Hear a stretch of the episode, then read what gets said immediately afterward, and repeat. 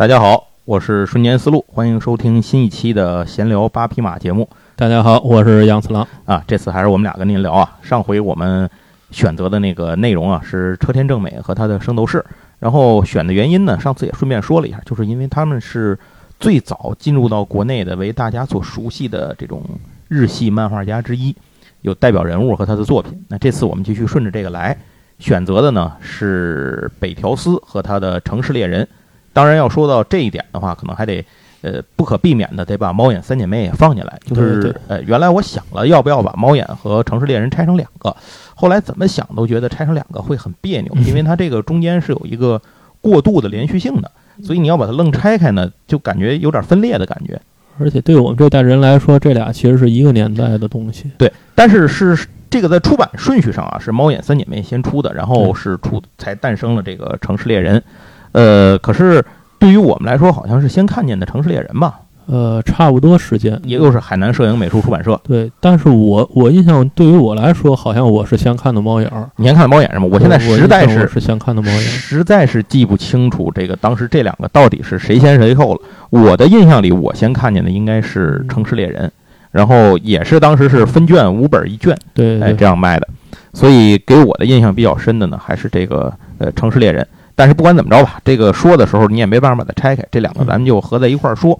先说是北条司这个事儿啊，就是呃，以前曾经有一本这个国内的漫画杂志叫《画王》，《画王》呢当时是非常的受欢迎，因为那会儿从来没有过这样的漫画杂志，能够看到日本新连载和一些有趣的日本的一些个冷门的漫画，然后还有很多当时国内有名的这些个漫画家都在上面崭露头角。一开始像什么小山日记啊、雪耶呀这些，最早都是从上面看见的。可是画完后来突然就停刊了，其中一个说法是他为什么停刊的一个原因是，据说他最后一期的时候登了一个城市猎人的插画，这个插画呢，在当时感觉就有点这个，就就是这个叫什么，呃，这个黄色漫画什么的，现在看见简直就扯淡了，是吧？但是那会儿呢，就是就给画到这个范围里头，反正就说因为这个原因，是不是完全因为这个原因，还是说就因为这个，还是说怎么样？这个我们目前不知道。呃，可是呢，这是一个说法。总之那会儿画王就没了，很可惜。但是这个城市猎人呢，就您就可以想象的，当时是一个什么样的一个状况。他可能对于当时的很多的这个像我们那代人来说啊，尤其是男孩来说啊，这可能算是一个启蒙读物吧。我估计，对，能起到这么一个作用。后来接替他的就是桂正和，是吧？对，这些可能可以。再后来就有真的启蒙读物了。对对对对对。然后这个咱还是从画家说起。那北条司这个人呢，他是出生于一九五九年的三月五号，他出生在呃福冈县的小仓市，这个城市呢后来改名叫北九州市。哦，那他不大呀，今年还不到，呃，今年刚六十，六十一，呃，六就算六零年嘛，啊，六十。啊，可不嘛，可不嘛，刚六十，刚过，岁数还真不大。然后他的父亲呢是在建筑行业工作，他的母亲呢是一个全职的家庭主妇，家里呢还有一个哥哥。他呢从小就喜欢画画，就是是属于解闷儿的那种画画，不是说我梦想当漫画家的那种画画。呃，然后他在上小学的时候呢，有一次跟小朋友吹牛逼，就是说，哎，你看我画，我见过一个特别牛逼的漫画。然后这个小朋友说：“哎，什么呀？”然后他说：“你等着，回来给你拿来。”然后他回去自己画的。然后没想到画这东西呢，还挺受欢迎。据说就因为这事儿吧，反正就后来导致北条司就是不太爱念书，就爱画画。但是后来在北条司自己的采访里，我看到他自己说过，就是说他说我小时候画漫画这个事儿，跟别人说我以后要干嘛要当漫画家，我要画漫画。这个唯一的原因是因为用此为借口，可以不用多念书，就是念书不好的时候就用这个当理由。他不是那会儿就想画画。但是呢，北条司这个人确实他对漫对这个画画方面是有所爱好。虽然他那会儿就没想过靠这活这件事儿啊，然后他就是纯属个人喜欢。而且呢，他更喜欢看科幻小说，嗯，爱看电影。而且他本人非常偏好这种写实派的风格。那到了初中之后，念初中的时候呢，他才真正开始对漫画产生了兴趣。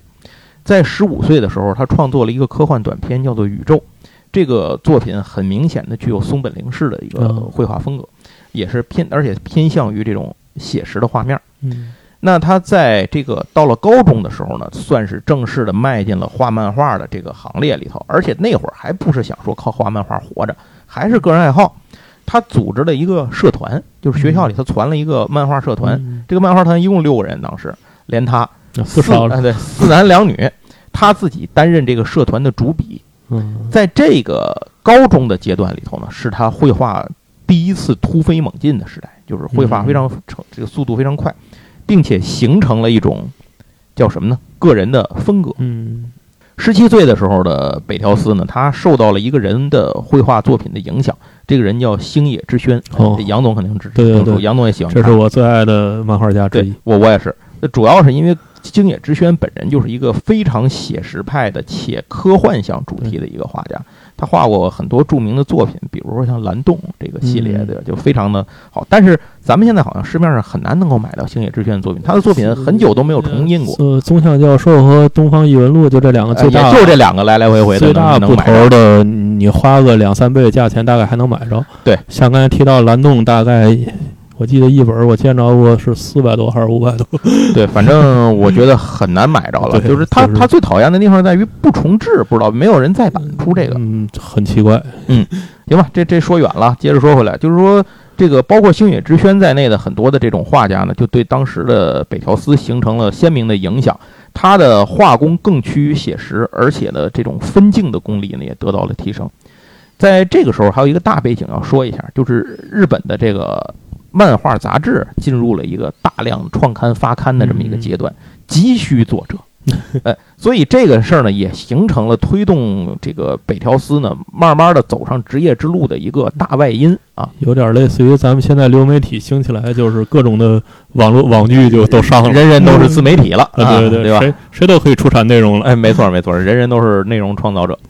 那么在他高中毕业之后呢，北条司选择上了这个九州当地的一个这叫九州产业大学艺术学院设计系广告科专业，学广告。嗯但是他是偏向于电影制作这个方面的，就是他那会儿还没想过画漫画去赚钱，那还只是个爱好。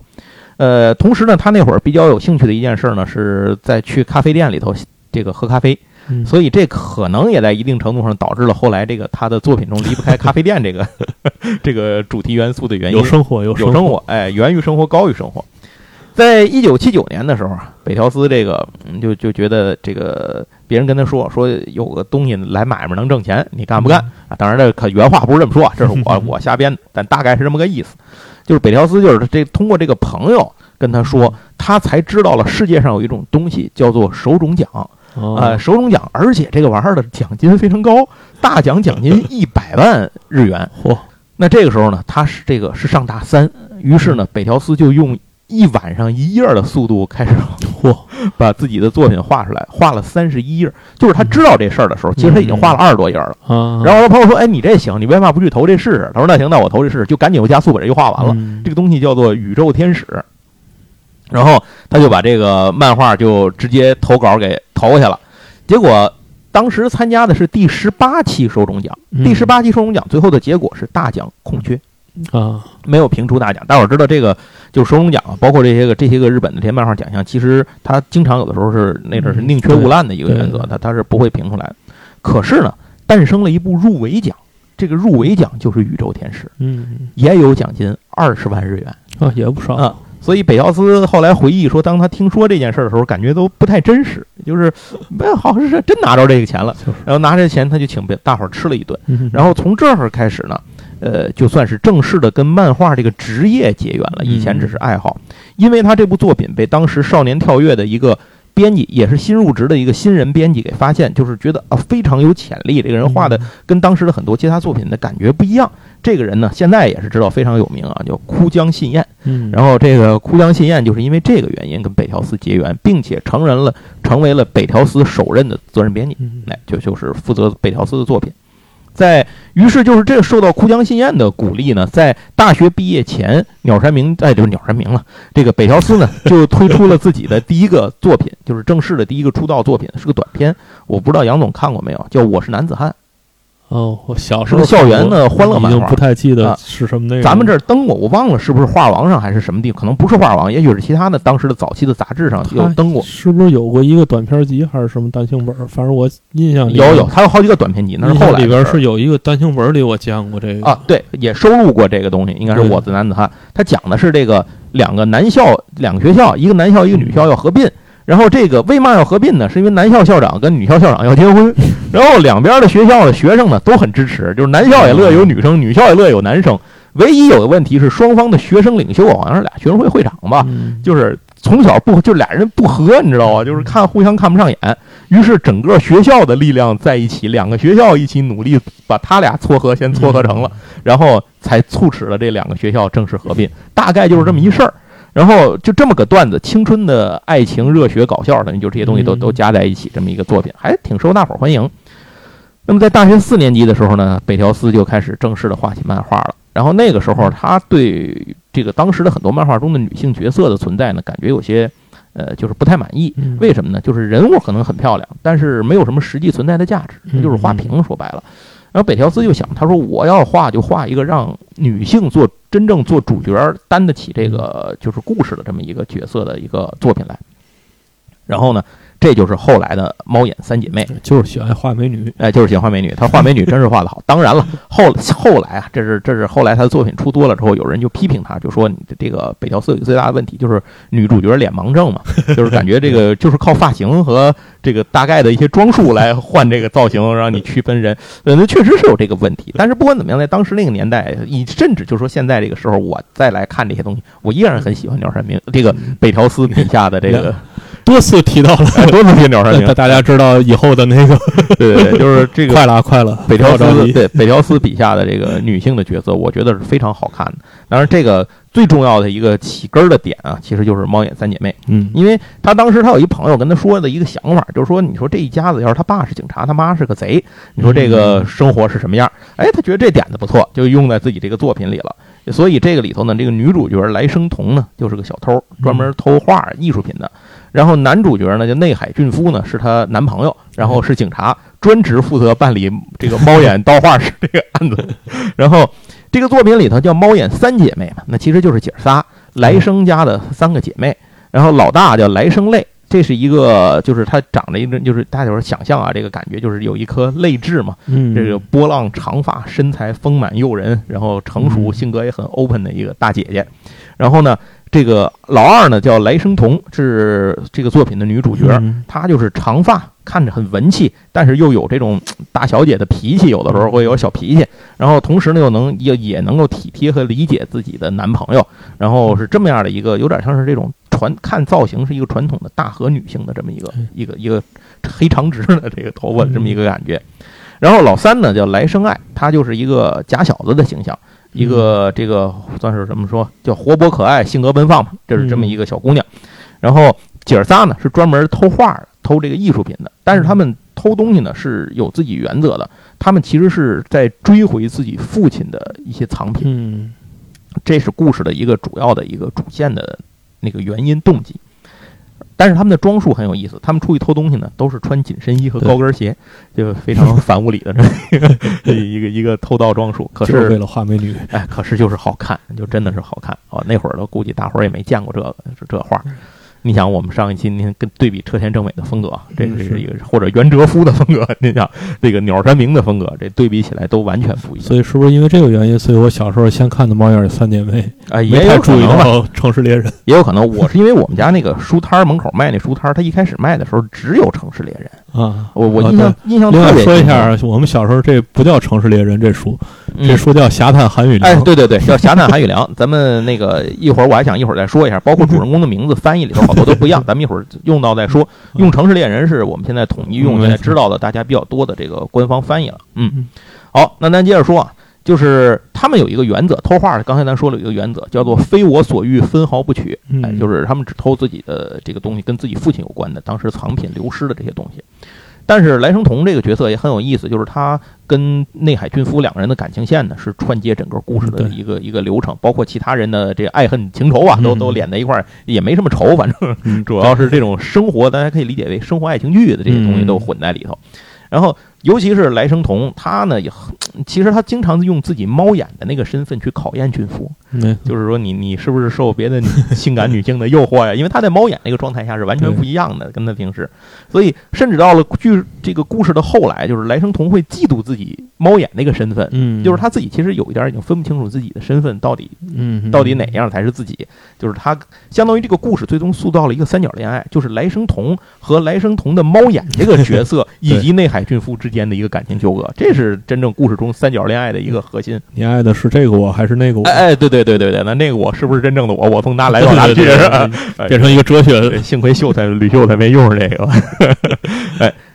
那么在一九八一年的时候，《少年 Jump》上登了这个试水的短片，好评如潮。那么二一九八一年呢，这个二十二岁的北条司正好也就毕业了，所以他一毕业之后呢，就开始呢，这个到了东京，他从九州就来东京了，受这个编辑部的邀请，然后做了这个呃漫画连载的工作，那就开始出版《猫眼》，所以他一毕业就成了东漂。嗯就就飘在东京了。连载之后，北条司发现自己的画工还是存在门槛的，就是他嗯他当时发现自己这个还是不行，于是呢，他就开始一边学习一边连载这个《猫眼三姐妹》。嗯，在《猫眼三姐妹》的绘画过程当中，可以明显的看到北条司画工的突飞猛进。嗯，没错，就是有这个，我记得有一个 UP 主拍过一个视频，那个里头把那个来生童每一卷里的来生童的造型截出来，你会看到真的那个画工突飞猛进的状态。后来真的是特这个笔下的来生童跟一开始那个完全就不一样了。一开始你感觉像是个低配了，呃，就是建模没建好，感觉。那后来哇塞，真的是不一样，就是完全后来形成了他呃到城市猎人之后的那种人物绘画的状态，都是通过猫眼三姐妹这个过程来完成的。那这个故事里面呢，大家刚才也听到啊，就是猫眼三姐妹这个姐儿仨呢，分别代表了性感、爽朗和可爱这三种不一样类型的女生，相当于他把北条司把同一个对于一个完美女性的梦想，然后拆分成了三个典型化的角色。嗯，然后拆分到三个人身上，这实际是一个比较讨巧的做法，就是总有一款适合你，对吧？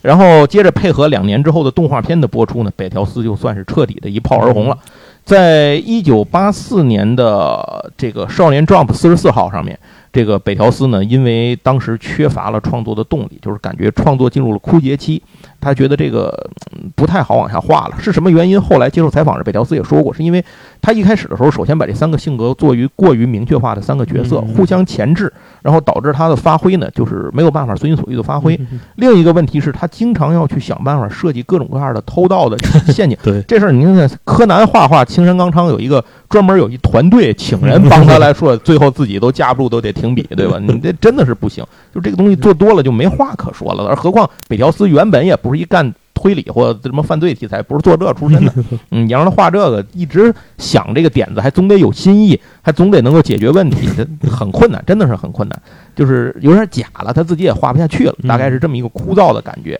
所以最后呢，他给了一个猫眼一个比较不错的一个结局，猫眼结局还是挺好的。虽然这个过程里曲曲折折啊，但是最后呢，他让最后应该我记得童是得了脑膜炎吧，好像是，然后他就治好之后失忆了。嗯，就是他就完全不记得过去是怎么回事了。然后俊夫呢也知道这个真实情况是怎么回事了，但是他呢就果断的把警察这个工作给辞了，然后就去找这个去找这个来生童，然后两个人重新开始重新生活，又是作为一个呃快乐的情侣生活在一起了，大概就是这么一个结局，并且呢通过这个方式呢就洗掉了猫眼这个这个。这重性格嗯，就是把这个三角关系呢就解决了，顺利的理嗯顺变成了双方的这个两个人的关系。嗯，然后呃，顺便说一下，现在这个猫眼的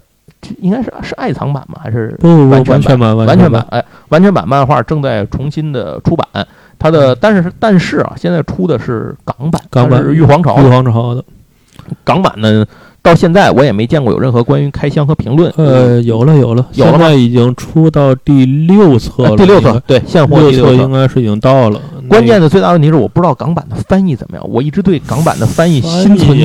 心存恐惧，你知道吗？因为翻译这事儿是个玄学。是，所以我就 就不太敢买这个玉皇朝这个版本。然后如果那个整个做的还是质质量上质量没话说我我看见东西的质量确实没话说。然后再有一个问题是要看那个什么了，要看那个后面会不会能出台版。对我我现在就是等着等消息，所以这个如果您感兴趣的话，这给您做一个而资讯的一个分享玉皇朝这一版没有盒子，所以很奇啊没盒是吗？对，它这个是单本出的，所以我不知道后边会不会出来带盒的，很可疑。现在看着这事儿，行吧，那没办法，这这这先等着看看吧。好，然后咱接着说，为什么要非要把猫眼说一遍呢？是因为没有猫眼，就没有我们今天要说的《城市猎人》或者说没有这个《侠探韩玉良》这个作品。在一九八三年的时候啊，北条司在画，就是咱刚才说那个猫眼，不是八四年结束的吗？嗯在八三年的时候呢，北条司画了一个短片。这个短片讲的是发生在猫眼咖啡厅的一个事儿，嗯是有一个杀手在咖啡厅约见自己的顾客，这个客户呢是个美女，一个美女客户。嗯然后这个这个事儿里头的这个故事里头的这个主人公啊，就是后来我们说的这个就是韩语良，或者说原著应该其实要正经翻译好像叫哑语聊。对哑语聊，但是呢，因为我们当时跟大家强调，我们当时看的那个海南摄影出版社的版本，首先他把这个城市猎人翻译为侠探韩语良，对那主人公自然就叫韩语良。没错。而且直到今天，我依然认为韩语良这个翻译好听。哎，呃，就是这是我少数的，我认为当时咱们的翻译的版本比这个正式翻版本我觉得这大好多情况下也是先入为主。比方说，我到现在觉得习惯，应该叫机器猫，不应该叫哆啦 A 梦。对对对对对，是这这确实是一个个人习惯问题。所以我们在今天的故事里头呢，这个主人公我还会管他叫韩玉良，但是作品呢就还是统一成城市猎人了。哎，您这在这说做个说明，您知道就完了。主要是虾蛋韩语良太长。啊，对对对，那怎么短怎么说哈啊。呃，这个短片的作品的名字呢，就叫《城市猎人 X Y Z》。那这个作品呢，是可以说是《城市猎人》的一个试水的作品。嗯就是咱刚才说了啊，这个呃，其实上期节目就说了，这个日本漫画好多要开连载之前，他要先画点短片，看看大伙儿反应怎么样，要不要做调整，或者说干脆说要不要干这件事儿。没错。呃，那 X Y Z 的反响呢就非常好，这个也就给了北条司的信心，也就是最后让他促使他最后做决定，说我决定要终结掉猫眼，然后去嗯画这个城市猎人。这里要说一下，就是不光是因为在这个过程中诞生了这个短片，还因为这个主人公这个角色韩宇良这个角色的原型来自于猫眼当中的一个配角。这是一个好色又好财，但是本身不是什么坏人的一个小偷，亦正亦邪的一个角色，他叫做神谷真人。嗯，这个小偷这个角色呢非常受欢迎，而且北条司自己也非常喜欢这个角色，所以他就想想能不能以这样的一个人物做一个男性主角为为主角，然后来做一个作品。所以这个角色慢慢后来演变之后呢，就变成了韩玉良。那他身上呢加入了很多。其实像是什么零零七之类的这种东西的感觉，啊在一开始北条司做做这个设计的时候，他最早的有想法就是把韩玉良的身份背景做成一个隶属于国家政府机关的秘密特工。然后后来这个主意不知道什么原因导致的，就是他改了。我觉得改挺好的。如果他真出了那个呢，这个后面城市猎人不一定这么牛逼。好，那。就是从这儿开始，从这个 X Y Z 开始啊，可以说，呃，在猫眼还尚未结束的情况下呢，城市猎人已经开始了启动的过程，就是预案准备的一个过程。呃，随后随着猫眼结束之后呢，这个城市猎人开始就正式开始连载了。呃，在一九八三年的时候，咱就说啊，一九八三年的时候，他不是做了一个刚才说的这个 X Y Z 嘛？嗯后来他又做了一个短片，试水其实是两个，还有一个叫《城市猎人双刃剑》。啊那个双刃剑，我觉得。就是他的故事的描述比 X Y Z 更成熟了。嗯，那是讲的一个演员，然后演这个变态杀手、杀人狂，结果入戏了连环杀手。嗯在自己生活中为了体验角色，真的把自己变成了一个连环杀手。嗯最后那个最后选韩宇良选择让他在他委托他的是他的那个就是那个女的那个搭档那个演员嘛，发现这件事儿了嘛，结果最后就选择让他在舞台上最后一幕的时候让他死在舞台上了啊，就这样一个。一个角色，一个故事，这个短片我觉得也是非常好看。如果您没看过的话，推荐一下这两个短片，还都有。短片现在又都重出了，大家可以哎，对对对，短片集现在又有了。嗯，城市猎人这个事儿呢，说的是，据说啊，在新宿的这个地铁站，然后有一个留言板儿，你在留言板的角上写上 X Y Z 三个字母呢，就会联系上一个神秘的城市清道夫。这个人专门接一些呃明面上没法见光的工作，不从保镖到杀手什么都干，外号叫城市猎人啊。这个人呢就是韩宇良。那这个角色，咱的这个事儿，整个整个韩宇良的这个故事，城市猎人这个故事，大概就是这么一个主线。咱这一句话已经说完了。但是他在里面的人物的角色和他人物的暗线的这个就是背景啊这些东西，会比猫眼更丰富的多。因为他最后完整的应该猫眼是十多卷是吧？我记得。嗯，猫眼也挺长的。因为这个城市猎人最后是三十五卷。嗯，就就城市猎人是是比较长的，因为它有三十五卷。然后咱先说说这里面这些主要的角色吧。就是第一个就是主人公嘛，就是韩宇良，也就是哑语聊这个人，在港版翻译成孟波。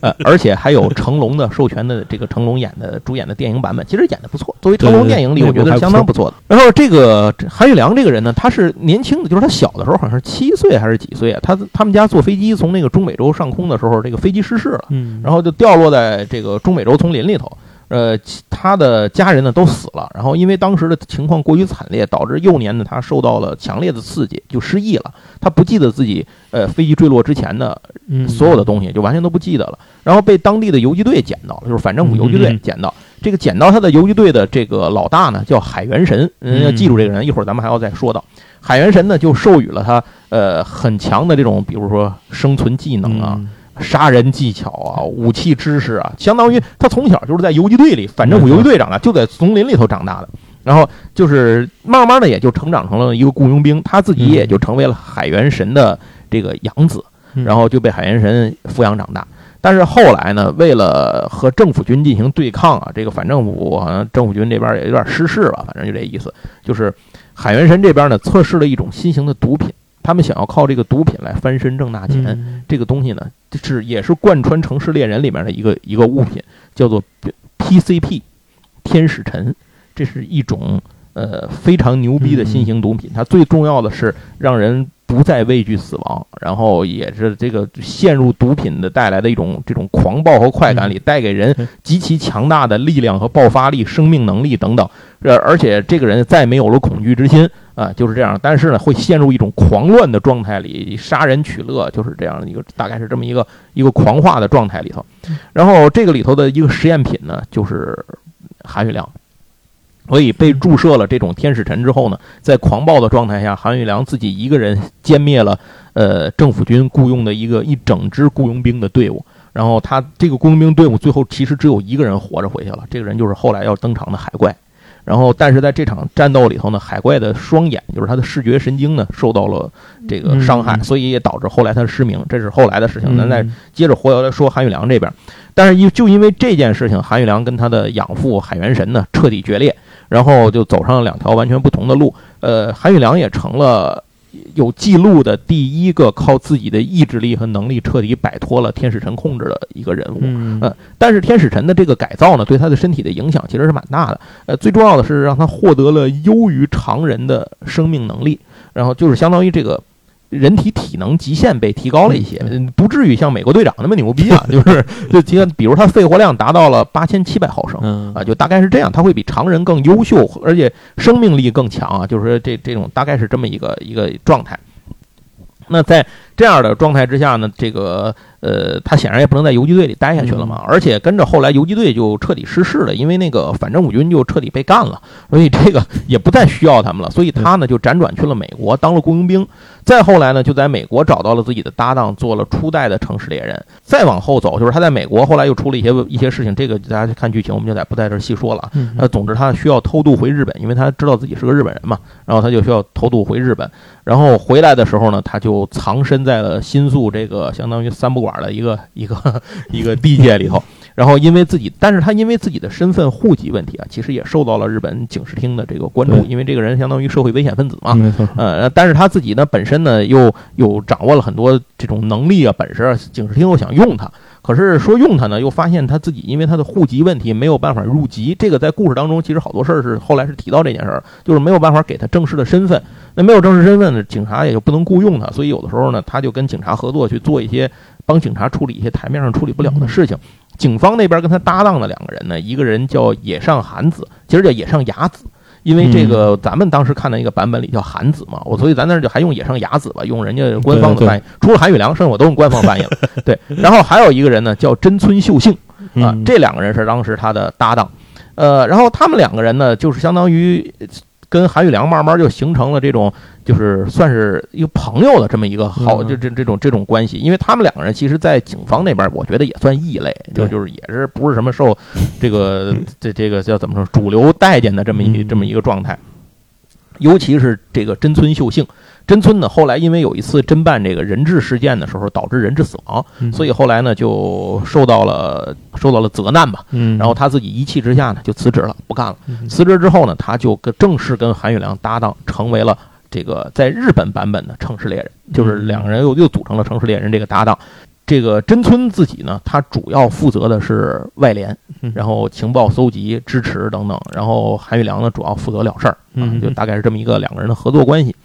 但是到了后来，也就是说，我们在《城市猎人》故事正式开始的时候没多久，真村呢就因为和日本当地的一个黑社会组织发生了一个冲突，叫乐生会。嗯，那乐生会当时老大想要这个买通他们两个人，就是城市猎人为自己所用，但是呢，真村呢这个不同意。结果呢，路上回来的路上呢，遇到了杀手派出的杀手。这个杀手由于注射了天使尘，为就是悍不畏死嘛，所以最后还是把真村给打死了。真村在临死前呢，回到那个就是就是回来找韩玉良嘛，两个人约定地点见面嘛，然后他就掏出了一个戒指给那个韩玉良说：“这是我给我妹妹的礼物，你替我给她。”然后他说：“后面我妹妹就将将将临终，把自己的妹妹托付给韩玉良来照顾。他的妹妹就是后来整个这部戏的第一女主角，就是这才女主角才算正式 正式开始这个接替他他哥开始要准备来出来，这就是阿香。那阿香呢？”一会儿咱们再会细说，咱接着还说一下韩宇韩宇良，还没有太说完。韩宇良这个人其实他是一个正义感很强，然后身手敏捷，又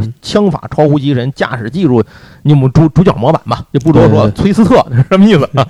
主角模板。然后他本身呢是一个玩世不恭的一个角色，就是说我坚持我自己的底线和方法，嗯，不受其他人的，既不受诱惑，也不受威胁，不吃威胁，软硬不吃的这么一个人物。然后他本身很好色，是一个。他是一个集合了绝对的真男人，也是一个纯粹的劣根性的这么一个佐理。然后，但因为经历了悲惨的童年和一系列之前地狱的打磨之后，他还能保持一种自我的这么一个态度，还有甚至有一些这种，呃，怎么说，坚持原则，笑看风云吧，就是坚持一些，呃，一直同，就是这种童心，甚至这样的一些东西，在在在自己内心深处啊。所以，这个人其实是一个非常坚强的生活强者，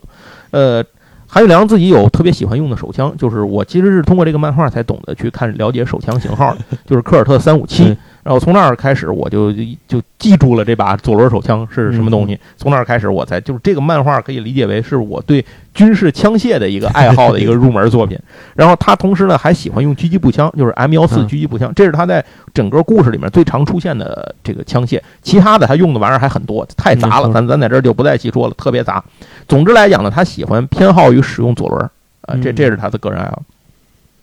在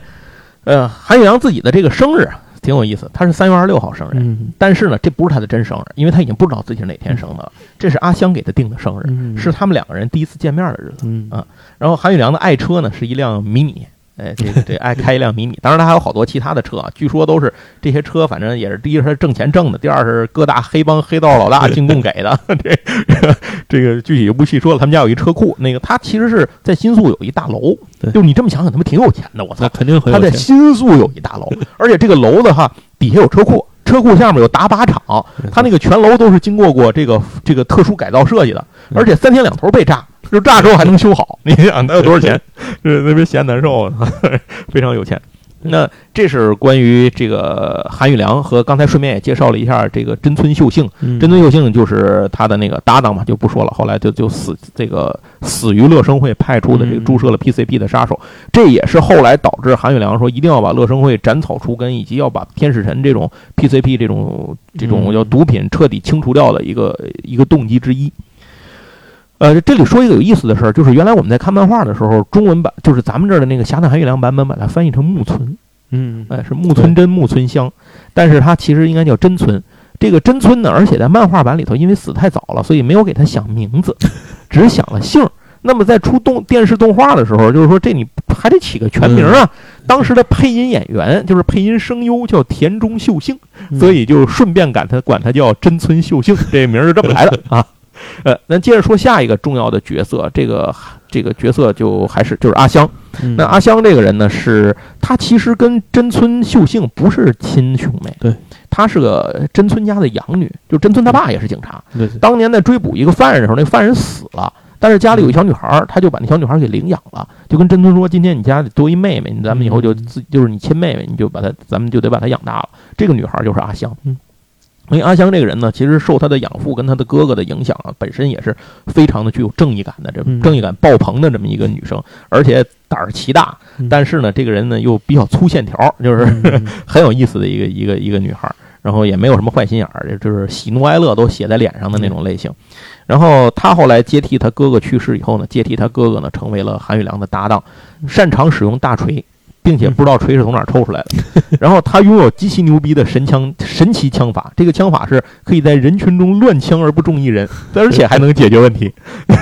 这点就是很多次让韩宇良为之惊讶这么一个状况。而且他本人呢，后来跟那个咱刚才提到海怪嘛，一会儿咱们也会介绍，他受到了海怪的亲传，擅长使用单兵重火力和布置各种陷阱。这些陷阱基本都用在韩宇良身上，防止他去袭击女客户，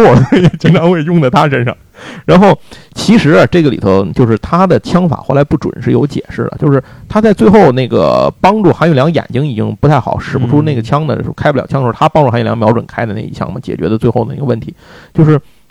这一点来说，就是他的枪法其实还是 OK 的。那他为什么枪法一直不准呢？是因为他枪的准星被韩宇良调过，啊，呃，调过这把枪准星的唯一原因，是因为他既希望他去拿这把枪防身，是不是这把枪是他哥遗物？我忘了，反正就是说，你既希望他拿着这把枪，又不想让他杀人，就不想让他手沾血，所以就给他把枪准星故意调了。大概是这样一个原因。那阿香这个角色可以说是剧情里面的这个非常重要的一个角色，但这个整个故事的剧情里很多事情都是阿香的推动，并且后来还阿香这个他还他的亲姐姐也登场了。嗯，呃，他亲姐登场的时候是在美国担任一个高级新闻刊物的一个总编辑，他也试图想把阿香引导回正常人的生活当中，后来发现失败了，而且他发现还是阿香这个让阿香不知道真实情况比较好，并且跟韩宇良生活在一起可能是他更需要的，于是他姐姐后来就选择了离开他的生活，就回美国了，大概是这样的一个一个过程啊。接下来说几个这里头的重要角色，第一个就是野上雅子，咱们当时翻译成野上寒子。台版好，那个港版好像翻译成汪美君，这就是为什么我们对港版一直心有余悸的原因。我我实在不知道他会翻译出你，你说蹦出一李阿宝，我真不知道是怎么译出来的。然后野上雅子呢，是在第三十六话就不准碰那个女人，那在这个话里头登场的。他自己啊是警视厅特搜科的刑警，家里是姐儿五个，然后他是老大。跟后面的那那几个妹妹里头，她那个最小的那俩妹妹好像是双胞胎，但是在故事里头没有太登场。然后后面还有两个这个姐们儿，然后她自己呢是大姐。同时呢，作为这个警视厅里面的特立独行的人物，他特立独行在哪儿？首先说啊，他这个办案，我觉得基本上没有跟上司请示过，就是自己想干嘛干嘛，经常走一些有自己的灰色的这种渠道和手段，采用一些我觉得如果拿出来说明面上一定会被这个就是警视厅要要公开道歉的这种，采取各种行各各种这种方法手段来解决问题。而且呢，呃，他为什么这么牛逼呢？是因为他他爸是警视厅总监，然后他等于是警视厅总监的千金，上面有人。对，而且话说回来，这个呃野上雅子自己本身确实也是这个本身手出众，他不但善于用枪啊，而且他更擅长使用飞刀和匕首类的冷兵器。就是他在那个大腿的大腿根儿那儿，其实有一圈带子，就是有有一个带子绑在大腿根儿那儿，里头插的都是匕首。这个东西他经常会掏出来用，那那个匕首就是耍匕首，能够耍到就是这叫怎么说呢？就刀光翻飞，然后就把你衣服都切碎了，人一点事儿没有，就是能大概能到这个水平。经常爱飙车，他开车是那个保时捷九幺幺，你就想他是一个高级刑警。他再怎么着也是一刑警，开一九幺幺，天天在 在那个就是在这个大楼里头出入，比自己的好多上司可能这个前辈的车都要好啊。这个为人很高调，他也没有人敢拿他怎么样。这这这事儿很正常。他是属于典型的警视厅精英派，哎，就是属于这样的一一个一个类型。呃，野上雅子这个人啊，本身啊特别善于利用身边所有的资源，尤其包括色诱韩玉良。然后每次呢，色诱的结果都是不给他什么干货，从来都是瞎忽悠。但是其实野上雅子跟木跟这个真村两个人原来其实是之间是有感情纠葛的，包括跟当时的韩玉良三个人其实之间是有一些感情纠葛的。但是这件事情呢，就因为呃真村的突然去世，然后导致其实后来他们也自己都不知道该怎么办了，然后就这么放置下来了，就是这样一个过程。对，说了这么多，对，我插一句啊，就是大家听了半天刚才说的画美女啊，然后是启蒙读物之夜，其实这个并不是一个。现在应该怎么说？不是一个青年漫，它还是一个少年漫的范畴。对，偏青年向，对，应该这么说。这个比起青年漫来，还是差远了。对，但是它就是对，是不是不打标签的？对，它它跟那个岛耕作什么的还是不太一样。对，它并并没有真的那个，呃，从来没有真正对，不会有真的启蒙的东西。应该是真的，它有漏两点，呃，有有漏两点，有有经常有，这是经常有的。但是它。咱们在国内，咱们在国内引进的时候，也也是《城市猎人》应该是第一部被删减过的漫画。对，对吧？不，龙珠就有啊，龙珠就哦，龙珠就有龙珠早期的那些，龙珠里头好像是涂色，呃，龙珠还有改剧情的，也有改剧情是吧？有这里头这里头有直接删了的，啊对对对，这里这里有直接砍页的。反正不管怎么着吧，那个国情所需啊，这咱们都能理解。那阵儿的编辑还挺负责的，这么一很想，尽身心的，而且他单次能改的，包括还给你画上内衣，又给你画上啊袍子，给你画上毛巾。呃，我真觉得这个呃不真真不容易。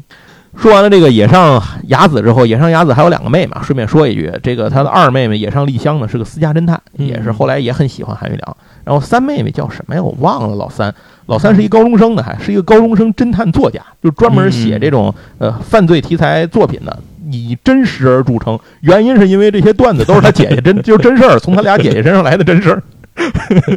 这是这是他这个三妹妹，然后姐儿仨有一个共同点，就是善于利用身边的人。韩玉良经常是他们被利用的这个这个资源。然后接下来要说的一个重要的男性角色，这个故事就是刚才提到过两次了，就是海怪。嗯，对，海怪的本名叫一级院损人，是一个身材高大、肌肉发达的雇佣兵。嗯，然后本身呢是光头，然后他这个海怪或者说叫海房主吧，这个这个外号呢就是 就是这个韩宇良给起的，给他起的这个外号，然后并且大肆宣传，导致所有人都知道他叫海怪。然后他非常擅长使用大口径的枪械和单兵重火力，就是他解决问题经常是掏出一个单兵，就是这种什么单兵火箭之类的，用这玩意儿来 来解决。就是您想啊，施瓦辛格的呃光头日本版，嗯就大概是这个感觉。然后他呢很擅长布置陷阱，这些东西后来都传给了阿香。嗯呃，当年呢，他的军队呢受政府当地政府雇佣呢去消灭这个游击队，结果碰上了被注射了天使尘的韩宇良，结果整个自己这支部队都被歼灭了。然后作为最强战斗力呢，他自己的视觉神经也受了严重的损伤。嗯这后来导致他回到日本之后呢，就呃不太敢去做这种大量的这种杀手啊或者什么这些工作。虽然他也在接这些工作，但是嗯不太像以前在游击队里那种嗯工兵那种那种状态了。然后重要的是呢，后来他在他当时在这个做工兵的过程当中啊，救了一个女孩儿，把这个女孩儿当做自己的女儿或是妹妹这样带在身边养着。嗯，结果就是把他养大，也成为他工兵的搭档。但是没想到呢，这个女孩呢特别喜欢他，然后这个女孩就是美术。然后美术呢一开始在他对海怪去表达自己的这个感情的时候是被拒绝的，因为海怪怕把他牵入到自己这种不正常的这种生活里来，导导致他这个就是失去幸福嘛，就是还是希望能够离开自己，用各种方法。可是呢，一是美术非常是坚决，这个这张非常坚决；另一个呢，也是因为这个呃韩宇良跟阿香两个人推波助澜，反正就是在旁边这个帮忙嘛。最终呢，这个海怪还是接受了美术。就是海怪本身其实是一个呃对女性非常羞涩的这么一个一个一个人。你别看这个彪形大汉，这种戴个墨镜倍儿横，一看就是一看不像什么好人，凶神恶煞的。但其实他是一个呃对女性非常羞涩的一个人。然后他呢，最后也接受了美术，两个人就合伙呢租了一个盘了一个咖啡馆，然后再干买卖。这咖啡馆就是猫眼咖啡厅。哎，猫眼咖啡厅呢，就从猫眼三姐妹里就传到了这儿，在。前两年不是出了那个《城市猎人》电影版吗？新的那个新版里头，猫眼三姐妹也登场了，作为房东登场，然后然后回来来看看自己这个租客这个咖啡馆怎么着。嗯，在这个美术和呃这个海怪接手了这个咖啡厅之后呢，把就把咖啡厅做了一番改造，尤其是地下增加了避难室和射击场等等这些设施。地上呢经常被打烂，然后重盖，打烂重盖。对，而且天天的这个呃就是韩宇良他因为好多经常在楼上惹是生非嘛，然后阿香两个人混战就发生在楼上，所以他们经常要购买各种各样的设备什么，就经常是俩人拿那个海怪在那听，哎呦碎了一杯子，美术拿笔记下来，这多少钱？最后跟他们俩人在结账去，就经常是这样。呃，在整个这个韩宇这个就是城市猎人的故事里面呢，其实有一个高潮的地方，就是韩宇良和海怪两个人的决斗。就是海怪接受了那个索尼娅的委托嘛，然后跟那个这个呃韩宇良两个人做一个决斗，然后最后是平手，不分胜负。其实我记得有一个说法，说那个北条司在画到这儿的时候就想结束了，嗯，然后后来编辑跟他说不能结束，对，哎，然后这个故事结果又接着又从那儿就画下去了，对，又画下去了。嗯，海怪这个外号是韩玉良起的，韩玉良有一外号叫新宿种马，这是海怪起的。对对对，对，这俩人谁也不吃亏吧？然后海怪顺便说一下，这个彪形大汉有一个致命的人生弱点，经常被韩玉良拿住要挟的，就是他怕猫。嗯，他经常被 被韩玉良拿猫整的。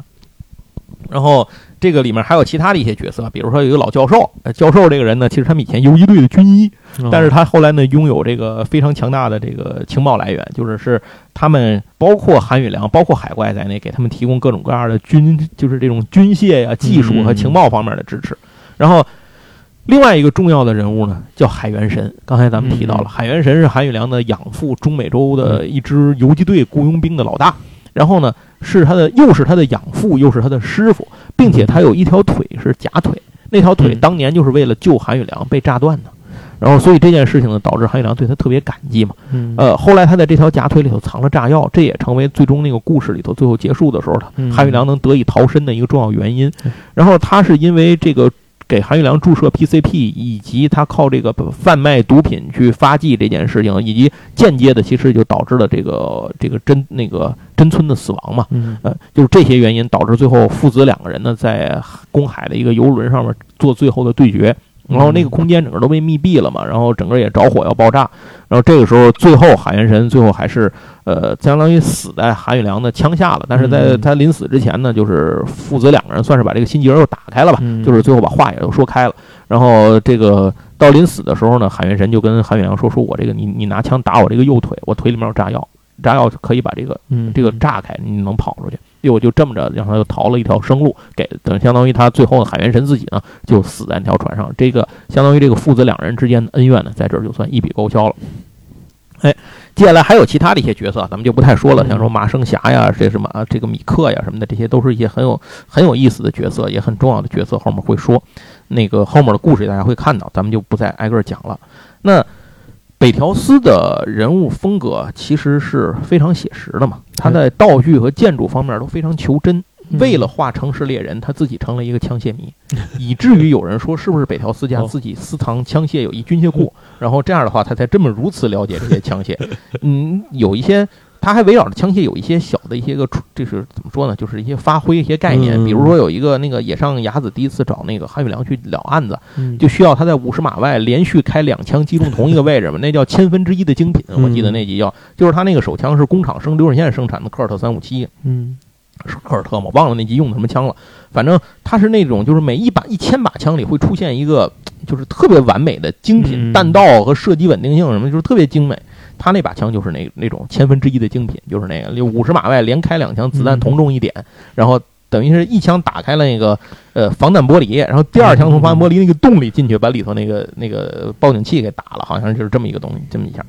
然后。呃，里头很多很多的枪械车辆都在这个里头登场，嗯在整个故事里面登场。为了能够画好作品啊，他和这个库这个库江两个人，还就是他那个责编，他们俩人偷偷跑到美国洛杉矶射击学校去体验生活，嗯就学开枪去，学开枪什么乱七八糟。但是因为这件事存在安全性，编辑部是不允许的，他俩是偷摸去的。后来在回忆里头，那个库江就说，如果当时真出点什么事儿，他俩就算完蛋了，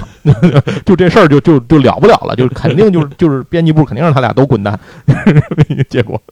然后这个故事里头呢有多方的感情纠葛和描写，比《猫眼三姐妹》那个要丰富的多得多。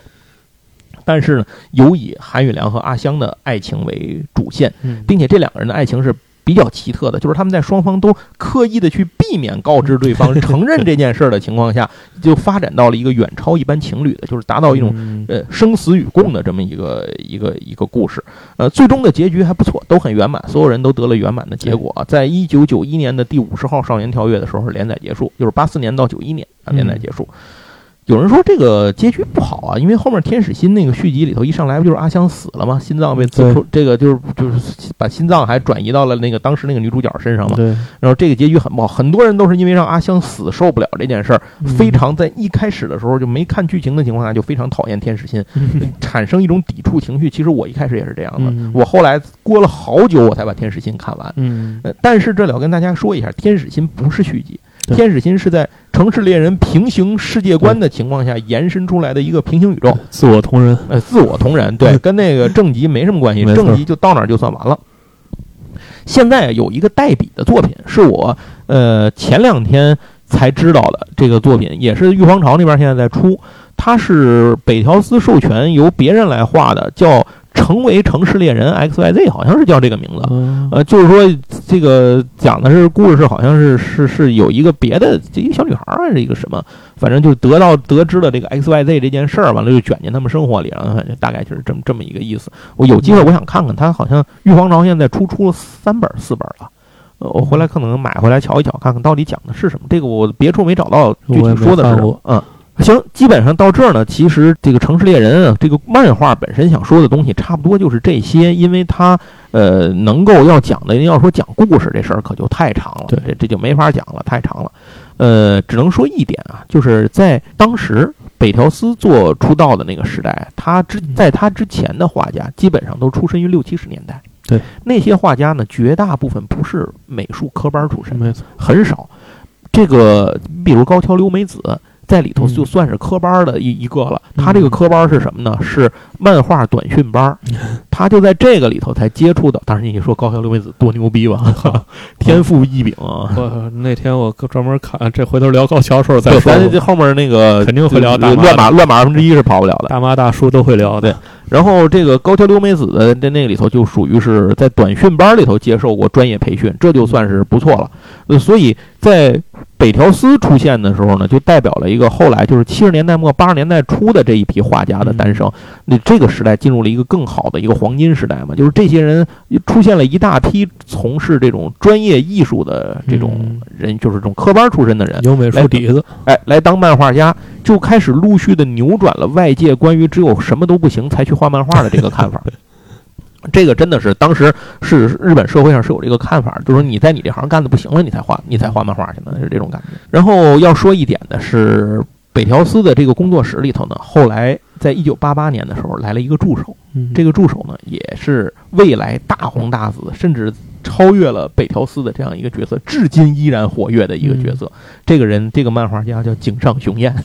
哎 井上雄彦在一九八八年的时候呢，担任这个因以助手身份进驻到这个北条司的工作室。咱上一次讲春田正美的时候也提到过，春田正美也是给人家当助手嘛。对对然后井上雄彦也是给北条司当助手。井上雄彦到来第一个接手的漫画就是《城市猎人》。井上雄彦还回忆过，在井上雄彦的回忆录里面，他是就是这种回忆访谈里头，他说过，他说我第一天到那儿画画的时候，这个呃画工作室去画画，老师就丢给我一张画，让我去点网点儿，然后就画这些。他说我操，我说这。你就这么相信一个新人吗？他说我拿过来一看，人那画工，他说我要是把这个玩砸了，是不是马上就得卷铺脚滚蛋啊？这个 就非常紧张，压力极大导致的。这个嗯，当时让他画的作品呢，就是《城市猎人》的第十九集。啊呃，其实很早啊，第十九集。后来我看了一下那个井上雄彦自己公布了一些当时画的一些原画，嗯嗯、确实不不太行。他画的主要是什么呢？就是比如说马路路边的路人甲、路人乙，啊，然后这种什么这哪儿还有个小细节，嗯还有那个《城市猎人》里经常会出现天上飞过去那个乌鸦，还有那个带点儿那个蜻蜓，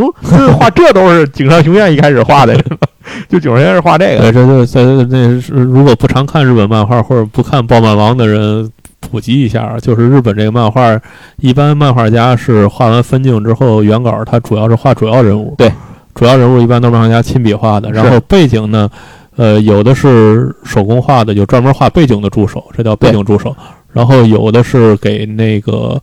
呃漫画家去补一些，就像刚才说那些次要人物，对，或者是填色呀、补网点儿啊，对这些网点儿基本都是助手在填，都是助手，对涂黑，对，那个修白这些一般都是助手来做。对，没错。然后这个，所以说助手还是对于漫画家来讲是提高对，因为大家如果仔细看一下漫画就知道，就是他那一期漫画十几页儿，他得一周之内从构思到完稿，就一周就得完成，所以这是一个非常恐怖的工作节奏。对对对，除非你能像高屋梁树那样 完全把编辑部怼死，否则的话你就得这么干嗯。像福建一博就早年间就坚持要自己一个人画，说不行，你们这个助手水平不够，都在我脑子里了。于是就画到那个画伤了，然后后边就经常开天窗。对对对，然后井上雄彦后来他的画工完全走到了这样一个超写实的风格，嗯就是包括后来我们看《浪客行》，他《浪客行》甚至是拿毛笔画的，我操，太牛逼了。他！现在基本都是拿毛笔画，虽然没画完呢，现在。不知道停什么时候哎。真的。嗯对啊，停着呢嘛。然后井上雄彦的这个风格，就是受到了，因为他在工作室工作的时候受到了北条司的影响和震嗯震撼和影响，才导致他形成了现在的风格。所以现在大伙儿喜欢看井上雄彦、灌篮高手，喜欢看浪客行这些，那一定要您往前倒，还是应该多多少少要感谢北条司的嗯对他的支持和指导。那接下来呢，北条司在画完《城市猎人》之后，其实人生进入了一个低谷的状态，就是他的嗯漫画漫画进入一个低谷，直到今天，其实再也没有一部作品能够达呃到呃，对，非常家庭没有没有在非常家庭，我说的是就是商业和世界上的影响力啊，那肯定没有，嗯，就还是差飞了。这个还是跟《城市猎人》没不是，得比那你应该这么说，他起码后边还画了呢。啊。对，你看我们鸟山明大师之后就再也不画了，也也也不是没画，我说抽冷子画点短片，非常非常偶尔的，基基本上就对你像前些日子不是，哎，算了，回来再说，咱讲鸟山明时再说啊，不跑题了。那接着说这边，就是北条司后来呢画了很多这个短片，也尝试做过一些长片，他的作品呢也不都是在少年 Jump 上了，嗯对，毕竟有读者调查表在那扛着嘛，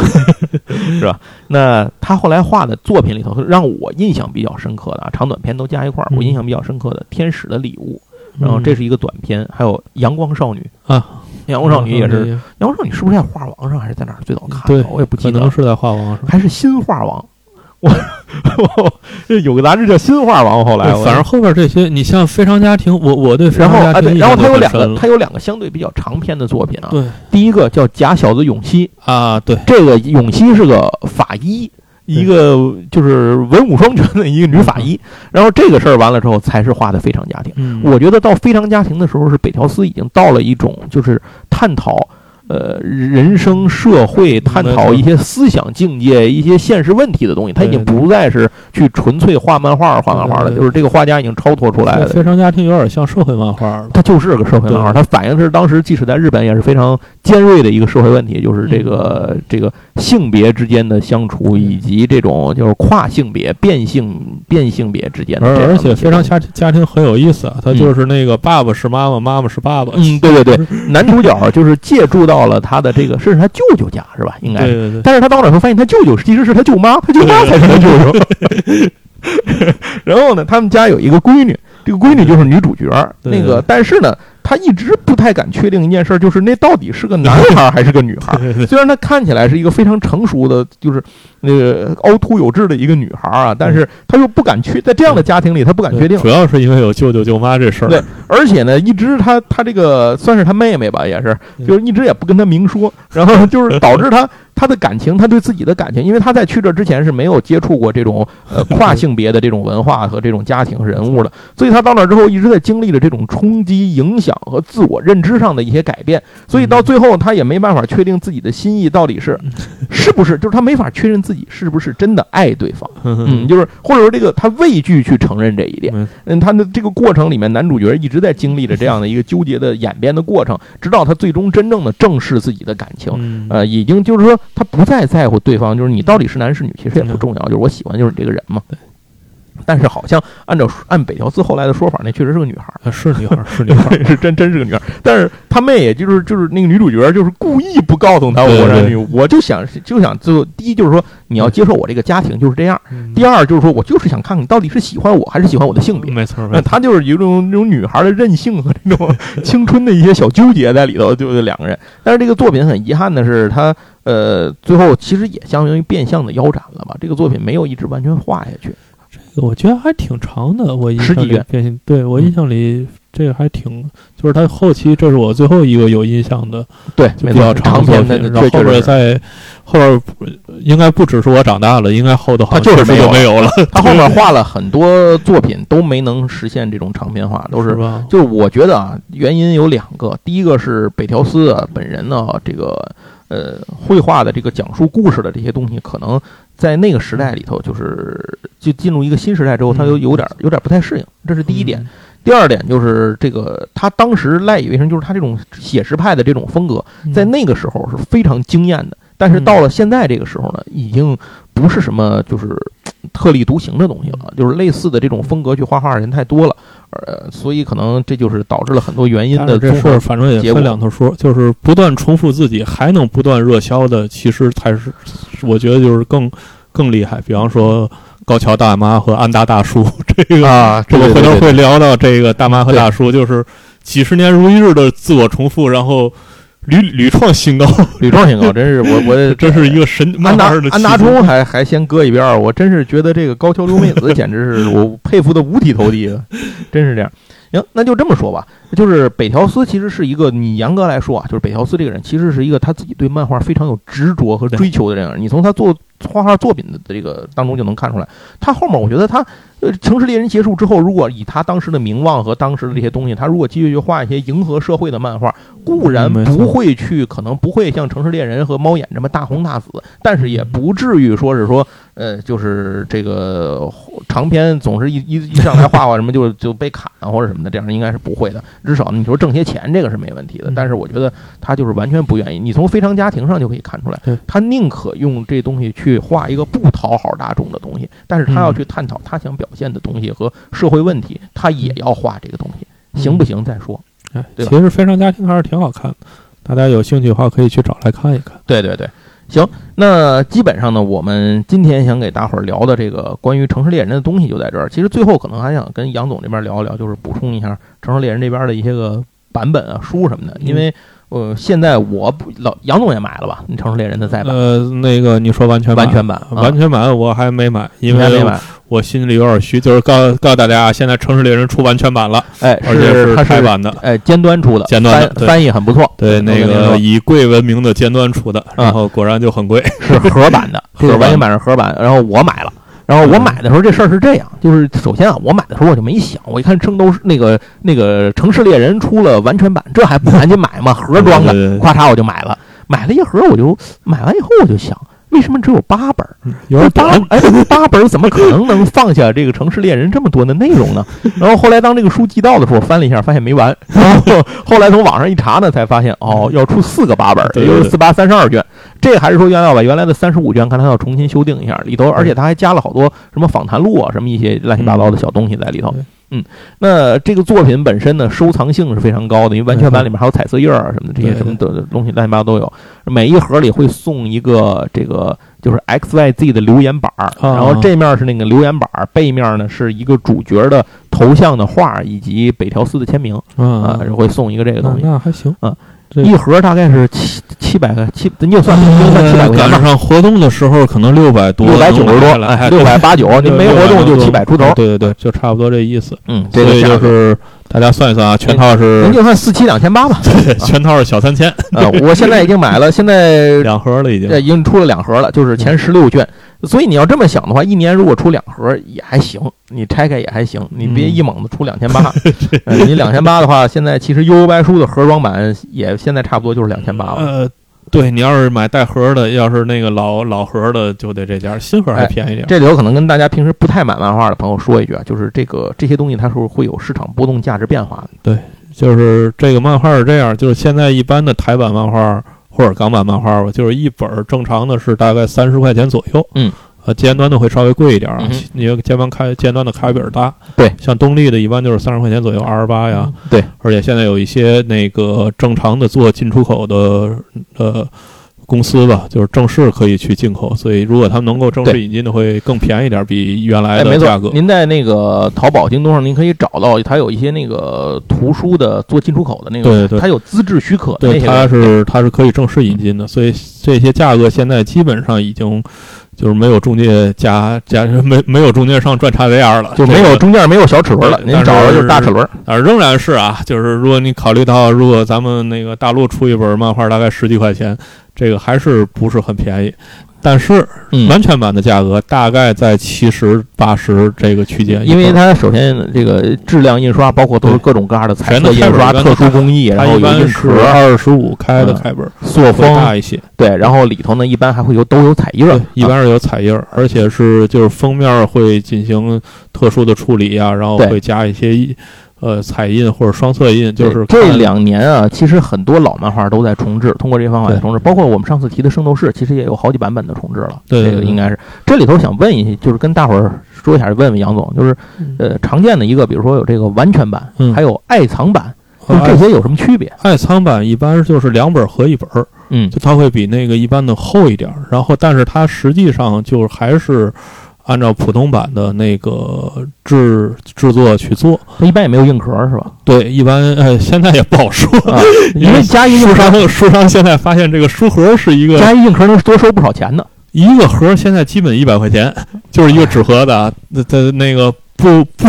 不玩纸片的人可能觉得就疯了，这个但是事实就是这样。对，这个加一个一个您查一下 U 白书有盒没盒版，能差一千块钱。对就是那一个盒，现在就少得一百，多得二百，就是嗯这个，就是这个价。呃，然后呢，这个爱藏版一般开本是跟正常版的一样的，对，但是也有例外，比哎方说我的爱神的爱藏版啊，就做的其实跟完全版规格几乎是一样的了。对，这个其实更多是在出版社自己的操作，我觉得，对，这是看他怎么想。对，而且还有出了爱藏立出完全，出了爱藏又出新版爱藏，就是现在这些出版社操作都非常迷。嗯，这个可能是这两年这经济的原因，就是刷钱呗。对，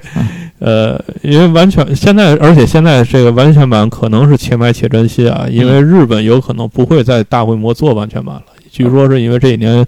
尤其是去年这经济的原因，啊，成本成本导致的是吧？它这成本太高，而且它得在日本销量到一定程度，它才能回本儿。对对对对，因为日本制作的成本非常高，是所以，但是如果没有日本的完全版，你就不会有台版或者有港版。对所以现在就是一个怪圈儿。一旦日本这个这市场枯竭了，它可能出完全版的速度和它的选材越来越少了。对，这让我比较高兴的是，少。哎，对，让我比较高兴是前段时间去年的时候，我记得那个风魔小，咱上次说到小次郎嘛，风魔小次郎的那个重置在他在那个就是呃征询嘛，看看、嗯啊，对，看看怎么样这个意见。现在看起来已经确定了，就是风魔小次郎要重置了好啊好啊啊，，这个还挺好，因为只有十卷嘛，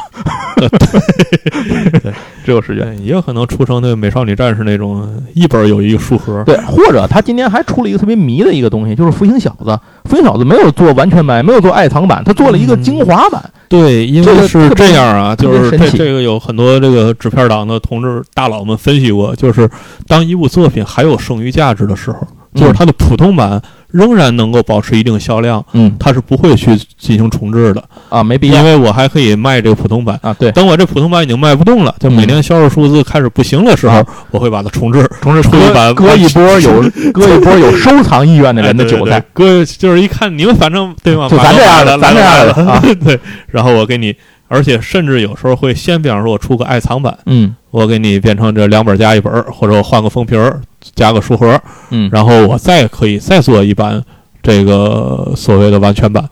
啊，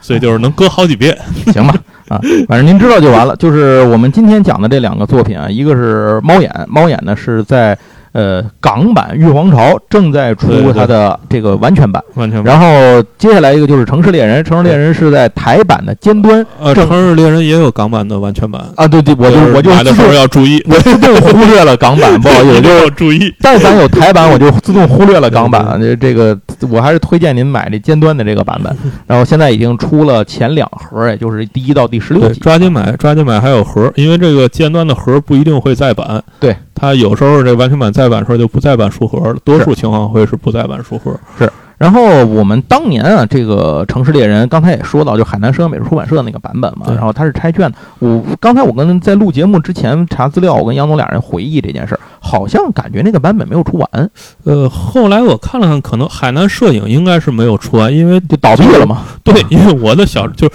大家，虽然我们这一代人对于海南摄影美术的印象非常之深，觉得所有漫画都是他们家出的，其实并不是，但其实不是，不是，是因为它存在的时间其实非常短，嗯，它大概也就是存在了四五年的时间。对，它算是一个在乱军之中起了一个最早启蒙的作用。对对嗯，它，然后它它大概在九十年代的中后期就被停业整顿了。对，它是让其他的很多出版社看到这事儿能挣钱。对对对，哎而且就是因为海南摄影当时呃，就上期圣斗士也说它是拆卷的，它是呃五个小薄册子变成一卷。对，其实一开始的时候，他们那一批是那个出版社出的书都是拆卷的。呃，就是海南就就是对，不是以你像那个海南摄影啊为首的，为主，对对你像那个谁，四川科学技术嗯，然后宁夏人民，因为这些其实好多都是到海南，对对对海海南经常发那个严正公告，就是大家不要买盗版，一定要买嗯认准海南摄摄影美术出版社出版，他们都是盗版。对对对，是是是是有这么个段子。对啊，然后那个海南这个，我刚才查了一下啊，《侠探韩雨良》应该是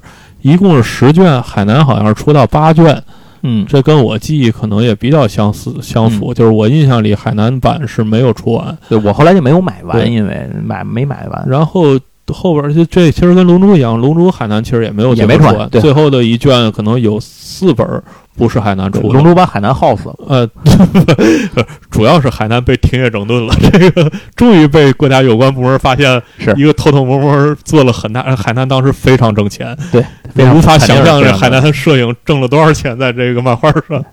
然后这件事情就是，呃，在这个分卷的这种拆卷的版本之后，后来又出过单行本的版本。那个单行本版本我是正经买了一套三十五本，我整个都买了一套留着的。但是呢，因为我在做这个节目之前也试图把那套找出来，但是后来我发现它在我们家那个床底下，就您知道那个床下头不有那个把那板子掀开明，白明白。我连掀开上面那席梦思垫子我都有点累，我就实在是算了，我没人给我搭伙搭手，我也不能找我妈，腰也不好，我说不能找你，就算了吧，扔着吧，我就没找。我印象里头那个好像是西安那边的一个出版社出的，也那阵儿大概有这么几个，宁夏、嗯，呃四川，四川，就是成都嘛，其实那会儿是四川成都呃，然后是陕西，然后是华侨、啊，华侨藏学。对，幽游白书是华侨对，出的，有白书、华侨、华侨版，还有后还有藏学出版社也出过幽白书，嗯，包括北斗神拳也是华侨和藏学出的，就是就是一些偏僻的出版社，现在早就已经消失在历史中的 一些神奇出版社，当时各种那个在市场经济大潮下出这种稀奇古怪的东西。啊，行，反正这个就说到这儿哈，就是如果您愿意买这些补以前的东西的话，这是我们见过的版本。后来我印象里，《城市猎人》可能后来还出过一些其他的版本，比如什么小开本版本什么的，就四呃 P 一什么的。那那这些这我就无这些都是考了，对，这些都是中国这个漫画发展，就是为什么后头刚才瞬间说出单行本了，就是比较厚了，因为经济发达了，嗯买得起了。嗯哼，就是出那个海南出小本儿，我们上期也说，主要是当时购买力，孩子们实在买不起一本儿大概四块五块这种价格，所以它大概定价就在一块九、两块二这个价位，这个价位。是那后来大家买得起了，他就直接出一本儿大概四块。呃，我记得后来西安版的那个，对，西安版那《城市猎人》可能就是三块多钱，对，三块钱就是就是他就可以定这个价了，嗯所以这也是这个经能见证了经济的不断的发展。行然后直接就蹦到了，现在又蹦到了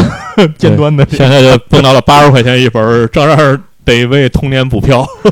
行，那我们关于这个北条司和他的猫眼以及城市猎人的这个故事呢，今天就讲到这儿，跟大伙儿我们的回忆呢就聊到这儿。然后之后有可能的话，可能北条司这部分我们还会再讲到，比如井上雄彦的时候，也许还会嗯呃倒过来再讲一点儿，或者如果我收集的资料足够多的话，非常家庭为中心以及北条司的其他的 N 多的短篇作品揉到一块儿，也许还会再做一期节目。其实那是够了，只是因为对于非常家庭呢，我的印象非常不深刻了，嗯我当时没买过，而且也一直没有重置。就是我不知道是不是重置了，反正我是没买着，我我也没注意，应该说是。能是有，我印象里好像见着，但是港版还是台版，我没有印象。嗯，就不管怎么着吧，我至少得把这个故事再重再重复一下，嗯我先明白明白，然后咱再接着讲。这个就是后话，咱们再说。没有意外的话，我们下面的节目会接着把高桥留美子和鸟山明呢，先给大伙儿这个仍然在他们的代表作。仍然在海南摄影美术上打转。对，我们先把海南摄影美术的四大这个一开始四大金刚啊，先给大伙儿讲完。